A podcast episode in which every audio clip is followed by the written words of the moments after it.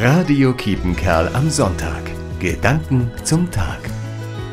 Hi, hallo, Mahlzeit, moin, eine Auswahl täglicher Grußworte. Mit meiner Antwort auf Hi, dass das ein großer Fisch ist, der im Meer schwimmt, erhalte ich immer erstaunte Aufmerksamkeit und fragende Augen. Und es kommt dann Guten Morgen, guten Tag oder guten Abend. Der Gruß wird also nicht mehr im Vorübergehen zugeworfen, er wird zum aufmerksamen Wunsch. Die Menschen, die sich, sei es auch nur kurz, begegnen, wünschen einander Gutes. Die kommende Zeit möge Gutes für sie bereithalten.